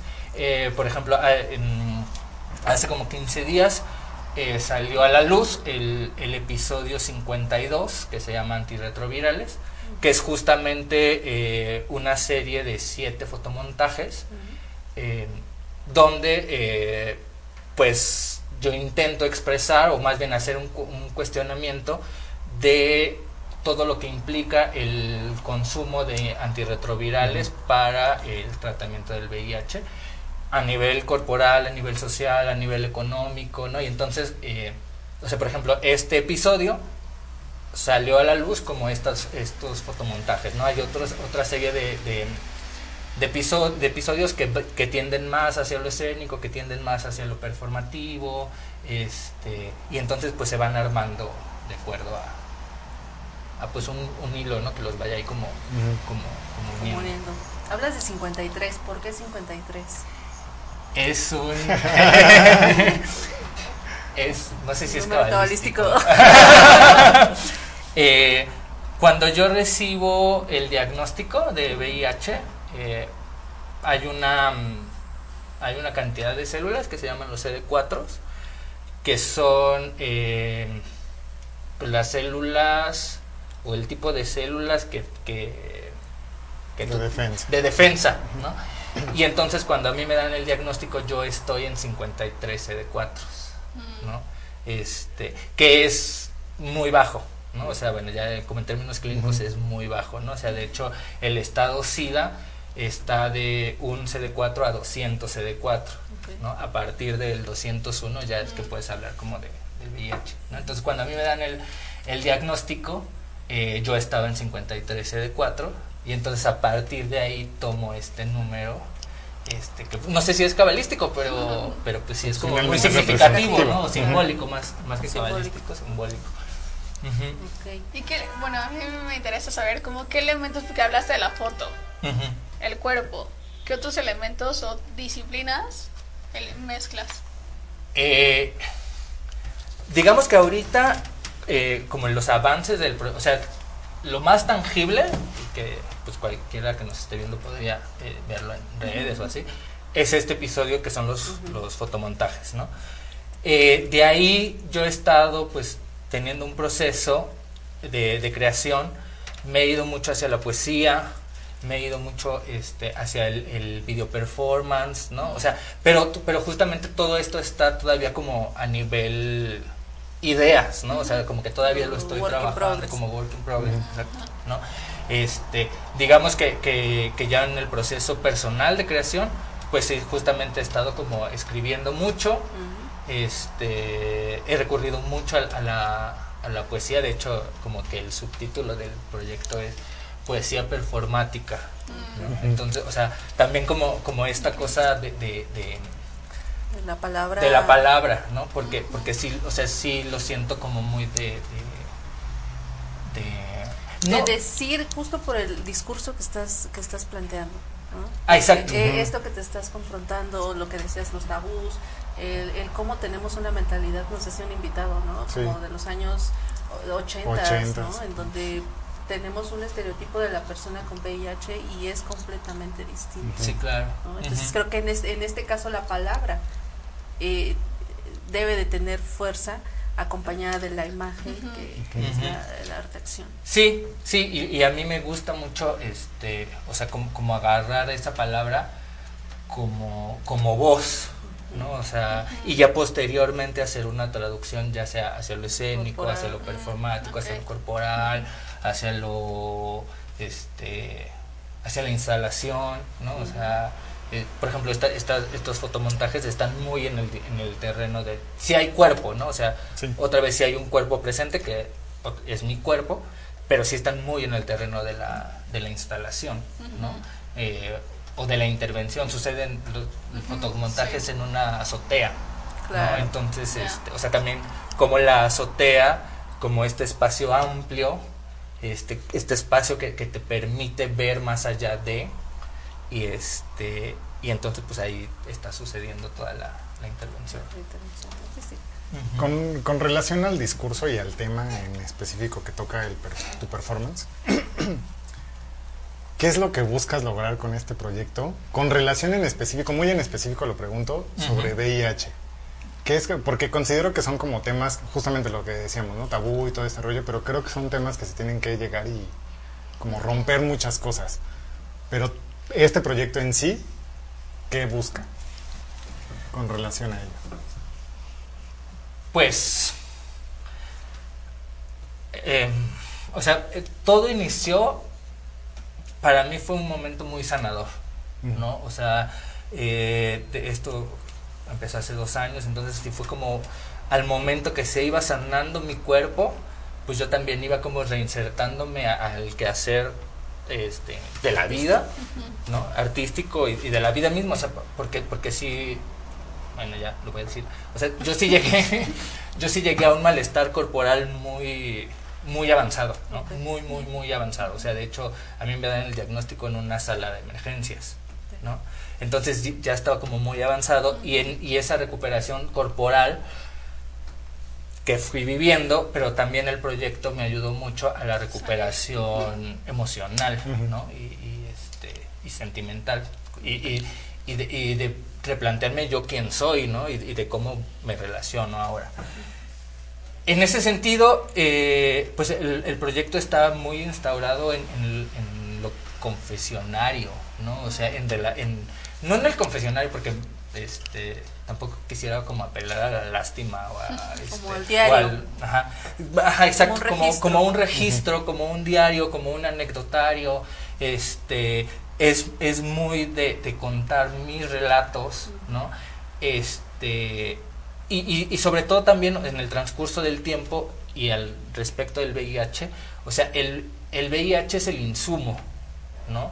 Pero pues más bien el VIH ha ido como relegándose, ¿no? O sea, a, niveles pues menos importantes y es más como esta esta idea de, de, de- de, por ejemplo, o sea, de, de, de- de cuánta monstruosidad existe en nosotros, ¿no? O sea, ya más allá de, de mí, ¿no? O sea, este, que la condición no, la- es, no es lo que te define como monstruo. ¿no? Exacto, ¿no? O, o justamente lanzar la pregunta, ¿no? O sea, ¿quién es el monstruo? ¿no? Claro. O sea, ¿quién es el monstruo? ¿Yo por vivir con VIH o la sociedad que, Por tus tabús. que están eh, ejerciendo los Claro. tabúes, ¿no? O sea, y todo esto. Entonces, o sea, va más como hacia allá. O sea, sí, si el VIH detona todo, el- el- pero sí no es este, o sea, no, no es como en este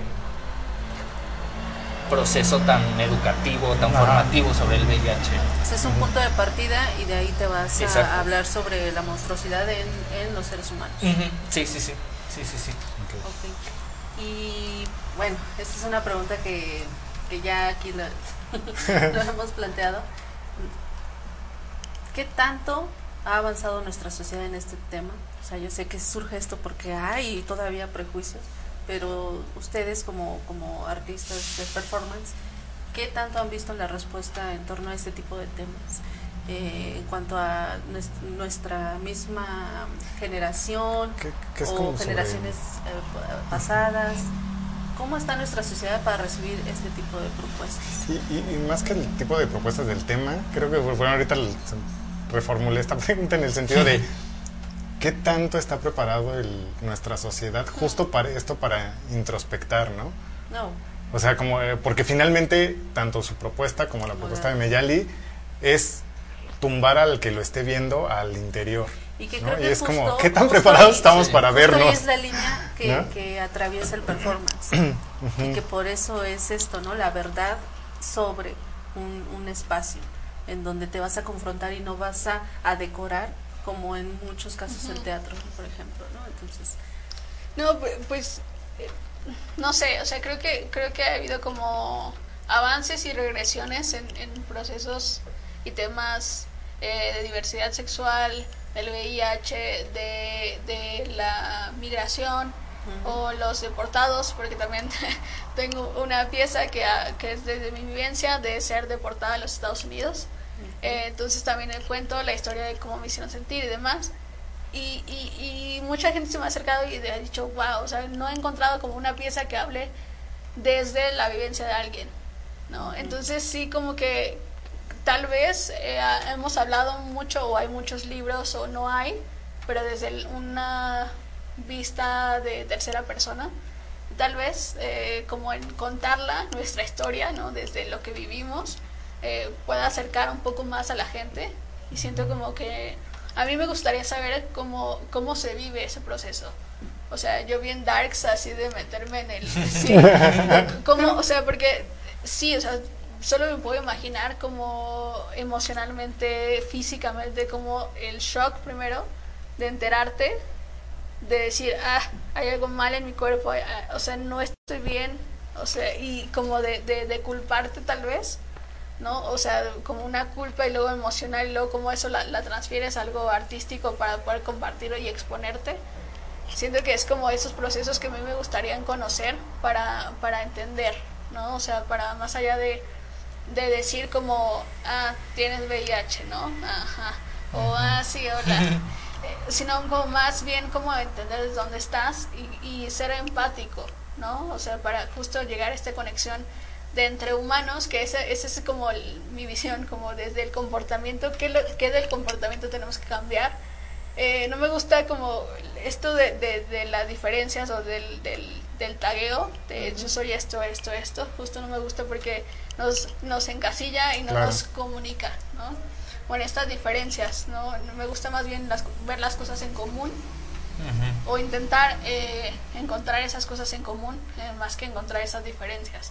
Entonces, eh, sí, o sea, me, me- no sé, me, me conecta como con todo esto, porque aparte en un cuerpo fragmentado hablo como de esta cosa de depresión, que, que yo no la viví, pero por ejemplo un amigo eh, como muy querido se internó en un centro psiquiátrico porque pasó por una- un episodio así, entonces también querían como entender, ¿no?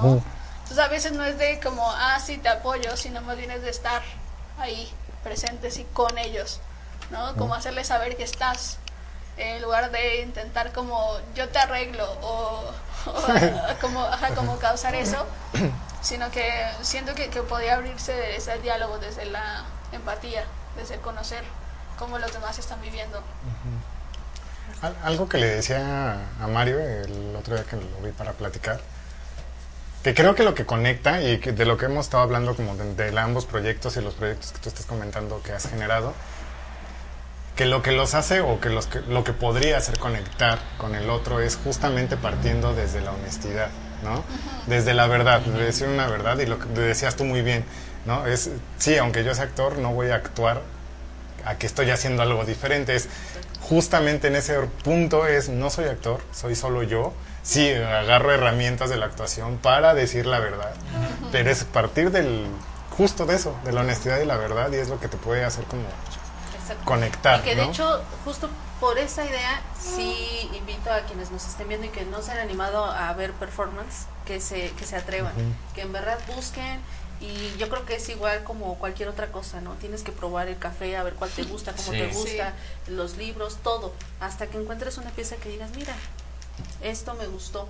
Y ya de ahí vas encontrando más y más, porque creo que es otra parte de- del arte en donde podemos eh, encontrar esa sensibilización para, para, pues para nuestro día a día. O sea, no nada más específicamente para artistas, sino para personas que, que convivimos con Sí. una multiculturalidad. Y, que yo también pienso, o sea, que, que- que siento que el siglo XX fue un siglo de eh, las grandes historias. Pero siento que ya ahorita en el 21 y sobre todo después de una pandemia, eh, o sea, me atrevería a decir que se acabaron las grandes historias, ¿no? Y que, y que justamente, o sea, en Facebook nos lo permite, Instagram, Twitter, o sea, como todas estas redes sociales, ahora Zoom, por ejemplo, ¿no? Eh, o sea, nos permite estar en las casas de, de- de los demás, ¿no? Y entonces siento que como espectadores nos está llamando mucho la atención como meternos a estas historias eh, invisibles, por así decirlo, ¿no? O sea, donde, eh, donde yo me puedo conectar con alguien más a nivel humano, ¿no? A, a nivel a nivel de identificación, ¿no? O sea, más allá de, o sea, me, me atrevería a decir que ya se acabaron los grandes Edipos, ¿no? O sea, eh, o los grandes Otelos, ¿no? Así de, de, este, ay, Edipo, ¿no? Y qué, qué maravilloso eres, sino ahora, o sea, tú y yo, ¿cómo somos Edipos, ¿no? O, o cómo somos, eh, o cómo nos relacionamos, ¿no? Eh, y esto también en relación a lo que preguntabas hace rato, ¿no? O sea, de, de cómo las artes escénicas tendrían que aprovechar esta virtualidad. Me parece que, que un poco va por ahí, ¿no? O sea, como, como estas historias... ¿Cómo construimos esos nuevos discursos? Esos, exacto, ¿no? Porque la, la correlación ya es muy diferente, ¿no? Y ahora ya va a cambiar, ahora de que nos saludamos de codito, ¿no? Sí. Sí. O sea, ya es, es muy distinto. Sí, sí, sí. Y que son, y que son historias muy honestas, ¿no? O sea, Claro. y, y muy generosas, ¿no? O sea, de, de, de yo me estoy, o sea, yo como artista me estoy vulnerando frente a ti exponiéndome. y también estoy Claro. permitiendo que tú te vulneres junto a mí, ¿no? Y entonces ahí hay un acto performático súper, bueno, me parece súper potente, ¿no? O sea, de, de, de mostrarnos en nuestra vulnerabilidad como personas. Justamente. Pues bueno, ya casi acabamos. Ok. Se nos da el tiempo, pero antes de que empecemos como con los eh, dónde vamos a poder ver estos dos performances, ¿qué retos vislumbran para los próximos meses? Es decir, de aquí a diciembre, de lo que resta de nuestro año, y para 2021. Desde la parte creativa, ¿no? Sí, sí, sí. ¿Cómo, qué, qué- qué vislumbran? Pues no sé, a mí me afecta mucho eh, la parte del contacto. O sea, sí siento que salimos a la calle con miedo. Si alguien se nos acerca es como, no. Eh, entonces, socialmente creo que sí va a haber un impacto eh, como muy grande que no sé si me gustaría ser parte de, pero sé que es, o sea, justo está como este de que hablábamos hace un rato de si salgo, no salgo, eh, si voy, si me atrevo, si no, si el miedo. eh, y, y es, y es algo que, que tiene que ver también con la forma de relacionarnos con la gente, ¿no? O sea, el contacto me parece que es algo muy esencial. eh, un apretón de manos también puede significar como un aquí estoy, pero el hecho de que no podamos tocarnos, de que no pueda haber como este, ah, no de piel a piel, eh, sí siento que va a haber un, como un distanciamiento social Claro. Y, y cómo eso nos va a repercutir también a nosotros, ¿no? O sea, este distanciamiento social ya nos está afectando, ¿no? Porque de repente ya todos estamos como ansiosos y nos dan crisis y demás. Pero justo cómo, cómo es que vamos a, a ocupar la virtualidad o cómo es que vamos a eh, generar este, esta conexión humano-humano eh, para, para sentirnos pues como en casa para sentirnos unidos y conectados.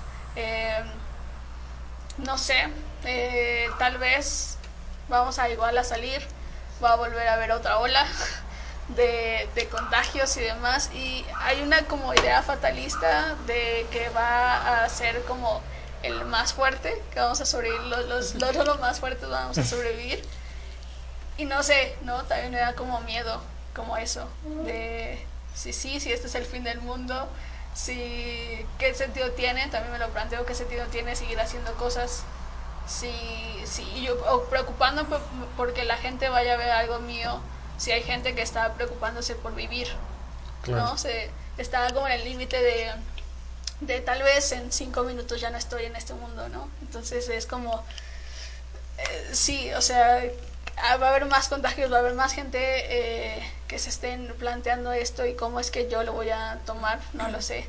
O sea, sí es como abierto y, y sí, no sé qué vaya a pasar, pero espero que no sea tan caótico como lo planteo. Espero que, que como logremos en- en- entrar en sintonía linda, en conjunto. Yo creo que soy un poco más catastrófico que a, ver quién es, a ver quién es más catastrófico entre todos. Eh, no, porque justo hace unas semanas releí un texto de, de Shadai Larios, este, de escenarios post-catástrofe, y justo me parece muy actual, ¿no? O sea, ella lo escribió hace algunos años, eh, pero justamente ahora en este escenario post-pandémico, o que a mí se me ha antojado como llamarlo post-pandémico, aunque sé que Aunque todavía no pasamos. Eh, o sea, eh, siento que sí estamos un poco ahí, ¿no? O sea, como, como en esta, en esta atmósfera de, de total derrumbe, ¿no? O sea, de, de- donde vamos caminando y, y sí, o sea, eh, como hace dos años, ¿no? Hace tres años, o sea, después del temblor, o sea, y como estos eh, derrumbes que había como muy físicos, o sea, siento que ahora no estamos en este nivel físico, pero sí en algo Sí. metafórico creo que sí nos encontramos ahí, ¿no? Como sociedad y como comunidad artística, ¿no? O como, como personas que, que hacemos algo artístico.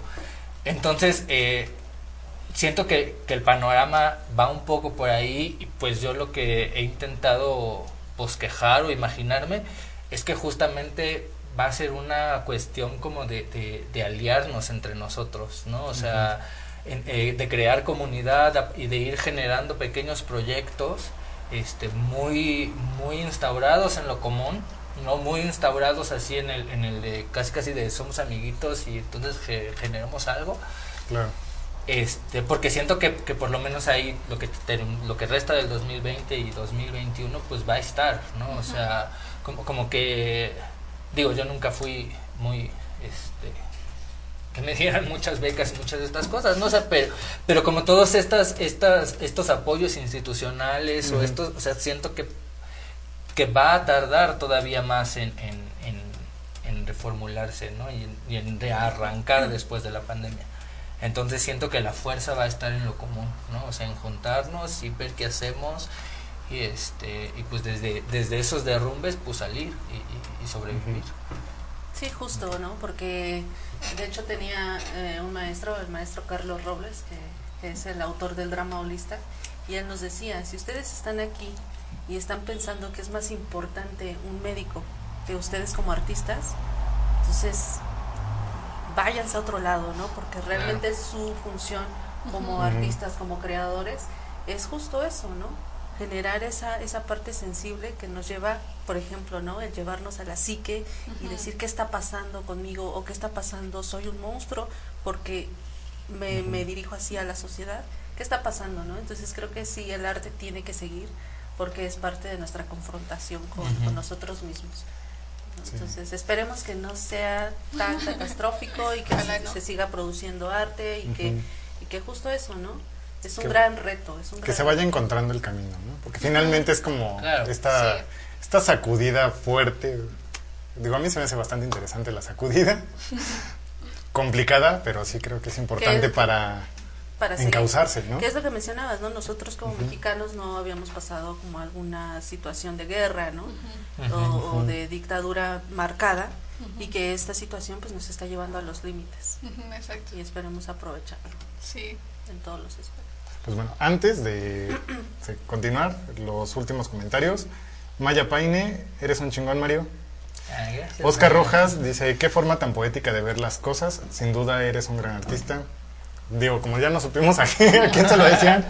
A, los dos. dos. A los dos. Eh, Ros López dice, hola, saludos a todos en la mesa. En alguna ocasión un profesor me dijo, todos deberíamos estudiar teatro. Esto ayudaría para ser más empático con todos y ser más sensibles ante el dolor de todos. Pues cualquier rama artística, ¿no? Creo que te va conectando. Sí, sensibiliza, sí. Pues bueno, cuéntenos, ¿dónde vamos a empezar- poder ver? Ecointu. Ecointu ya está a la vuelta de la esquina. Eh, este jueves 3 y el próximo jueves 10 de septiembre, eh, vía Zoom, el hormiguero me está hosteando, me está hospedando. Eh, va a ser, bueno, va- a ser cooperación, digamos. Están boletos súper baratos, desde 50 hasta 200 pesos, lo que guste cooperar. Eh, ahí es eh, tanto para apoyarme a mí como el hormiguero, porque es uno de los espacios que están a punto de cerrar. Entonces sí, es como importante como, como hacer esta reflexión. Y bueno, si quieren, aprovechando, Cuerpo Fragmentado pronto va a salir gratuito en Contigo a la Distancia, la página Contigo a la Distancia. Ajá. Mario. Y yo, bueno, pues Rompecuerpo, Rompemonstruo todavía no tiene este lugar de salida. Pero, si me lo permiten, quiero este, hacer una, una invitación. El sábado empiezo junto con otra compañera que se llama Mayela Cardona un taller que va sobre la performatividad como herramienta didáctica para un acompañamiento docente en aulas virtuales. Entonces, justamente, o sea, todos estos temas, eh, pero ahora enfocados a, la cuestión educativa y sobre pues cómo los docentes pueden aprovechar la performatividad para eh, hacer este acompañamiento. Eh, cualquier información en talleresnómadas.67 arroba gmail.com. Ok, y para quienes quieren ver lo- el- las fotos que tuviste de esta convocatoria, Está... que sería un adelanto, ¿no? De tu, Sí, de sí, sí. proyecto. Están en mi Facebook, Mario Alberto Gartor. Este, y. Pues ahí. Y, pues, Ahí. Ahí las pueden ver. Sí, sí, sí. Ok, Que sería un adelanto de, De lo que- estas Exacto. 53 Sí, sí, sí. Bueno, igual eh, pueden ver un adelanto de Cointu en mi fanpage, Ameyali Gutiérrez Artwork, de arte y trabajo. En mi Instagram, ameyali, bueno, arroba ameyali.gutierrez o en mi página web, ameyaligutierrez.com. Ahí están todos mis proyectos, todos mis trabajos. Eh, si quieren dar una vuelta, hice un, creé mi primer pinino de, de filtro de Instagram para Ecointu. Así que si quieren probarlo y, y mencionarme, ahí estaría bueno. Busquen el filtro. Está Ahorita lo voy a buscar. Sí, por favor. Pues bueno, Bueno, pues eh, como estamos hablando de performance y todo esto que tiene que ver con arte-acción, en esta ocasión quise traerles esta propuesta que son muy pocos textos, creo que vienen tres textos, pero es muy interesante porque esta propuesta es de Antonio Juárez y es una serie de fotografías, un registro de aproximadamente 108 eh, performance que, que él ha sido testigo, fotógrafo y espectador porque Antonio Juárez, además de ser fotógrafo de performance, es, era un espectador antes de ser el, el fotógrafo. ¿no? Y de pronto se dio cuenta que la, la fotografía pues le gustaba, pero también le gustaba el performance y dijo, pues ¿por qué no empiezo a tomar fotos? Y se dio cuenta que tenía un archivo muy, muy este eh, amplio y decidió hacer esta, este proyecto de este libro que se llama Fisura, y que es una documentación fotográfica de performance porque justo el performance al ser una, una acción de improvisación pues no es como el teatro en donde tú ya sabes que el actor tiene que llegar a ese punto y yo ya lo estoy esperando con la cámara. Ajá. sino que el, el fotógrafo de performance tiene que ir acompañando a través de esta sensibilización de hacia dónde se va a mover el intérprete y entonces tiene que tiene que desarrollar otras habilidades, ¿no? Y en este caso Antonio Juárez lo, lo hace muy bien y pues les recomiendo este libro, está editado por Conaculta, con apoyo de un Fonca, este, y es uno de los proyectos que, que me parece muy muy interesante para aquellos que todavía dicen performance, pero pues como ¿El qué? con qué se come. aquí se pueden dar una idea de, del trabajo tan amplio y de todas las posibilidades, ¿no? Lo que decías de tu amigo que se sentaba a comer su, su lunch, su almuerzo, hasta, no sé, ¿no? Podemos ver performance en baños, este, en espacios como el, el Exteresa, este, que es un espacio específico de performance. Entonces, no, no se pierden esto. Y aparte es interactivo, ¿no? En la Es parte de atrás. justo, es interactivo porque te dan unas instrucciones como muy a la Cortázar de instrucciones para Está leer, bueno. para leer este libro, ¿no? Empieza con cierre los ojos, respire profundo y trate de despejar su mente. Algo difícil, pero Sí. tenemos tiempo para eso, ¿no? Ajá. Después defina lo que es para usted un performance. Continúe hojeando el libro lentamente y deje que lo invadan las imágenes. Vuelva a recorrer las páginas, pónganse en lugar de cada artista, imaginando lo que pensaba y sentía al hacer esa acción. Y ahora hágalo. Haga esa acción que usted imaginó. Lea los textos, que son tres. Uno es de esta Josefina Alcázar, que ustedes yo creo que sí la deben de, de leer, que es una mujer impresionante que habla de la virtualidad, de la cuarta dimensión del teatro, que tiene un libro muy, muy bueno. Y ya de ahí te va diciendo, ya ahora sí regrese al libro y después cierre y me diga usted, haga una acción con todo esto que ya vivió. Entonces, eh, para los fans del encanta, pero también para quienes no han este, vivido esa experiencia, los invito a este libro. eh, es un poco complicado de conseguir, pero pues ahí vale la pena el esfuerzo. Entonces, esa sería la, la recomendación. Bueno. Y bueno, pues ya estamos por terminar. El- nada más recordarles que mañana hay Galladins. El jueves Entre Amigas y el viernes eh, Álvaro Rostor y los Alcalzón Quitado. Pues para que no se pierdan los programas, todos son a las 6 de la tarde. De hecho, Y- hay un post ¿no? donde viene qué van a hablar. Para que- lo revisen. Eh, toda la programación viene en decarradio.com. Y recuerden también seguirnos a nosotros en las redes sociales, en Facebook, Twitter e Instagram como Difusión K. No sé, Y ahí. pues sin más, ¿no Sin quieren más. algo? Muchas gracias. Gracias. Pues gracias por venir. ¿Dónde los pueden seguir? Otra vez, Sí. perfecto, en fanpage eh, Ameyali Gutiérrez Artwork, eh, Instagram arroba ameyali.gutiérrez, eh, página web ameyaligutierrez.com. Y el filtro de Instagram. El filtro de Instagram sí lo pueden encontrar así en su buscador de, de filtros, eh, como EcoIntu. O eh, en, mi, en mi perfil hay, hay una pestañita específica para los filtros y ahí está. Es el único que he hecho. Hay que, se- hay que seguirte para tener No necesariamente, pero sí síganme. Porque yo he visto que hay algunos, ¿no? Que necesitan. Privado, Para sí, pero no, este es público, pero sí síganme y difundan, Entonces, por favor. privado. Sí. Y yo, bueno, Facebook, Mario Alberto Gartor. En Instagram, ma.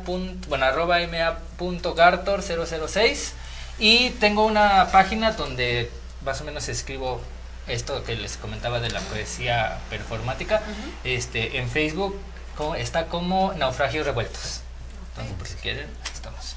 Bueno. Muy bien. Entonces, muchísimas gracias a los que nos estuvieron viendo. Gracias. Ah, el último comentario, antes de que se me olvide. Maricusa Aguirre.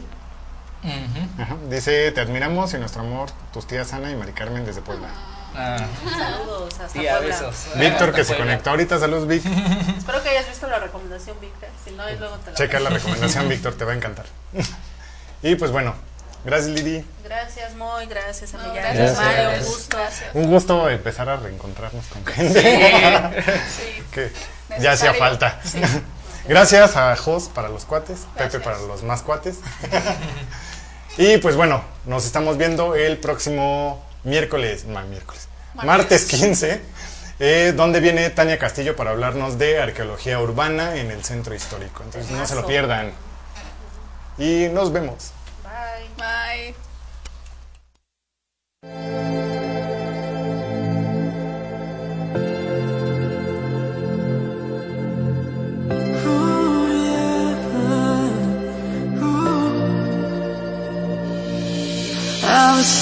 The you move And I can't get my eyes off you.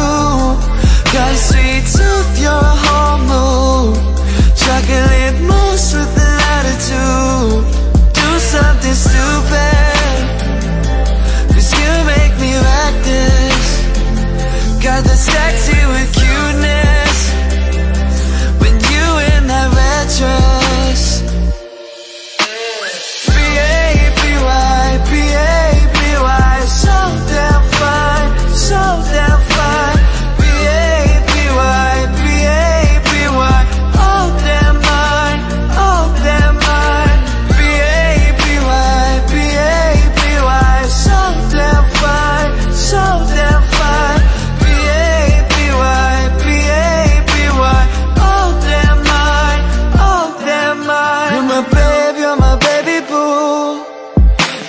kisses in the living room.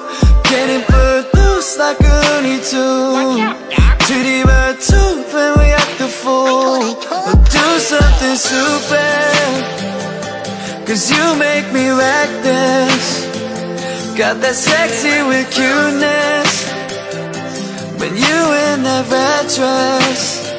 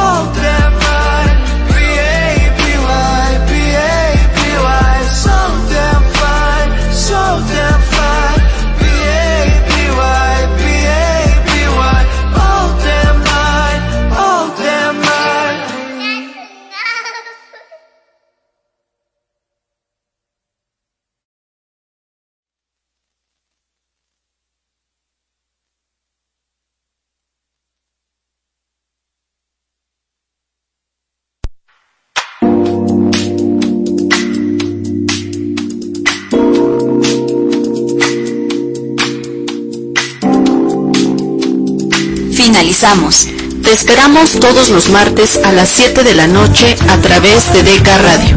Visita www.difusionk.com.mx y síguenos en todas nuestras redes sociales como arroba difusionk.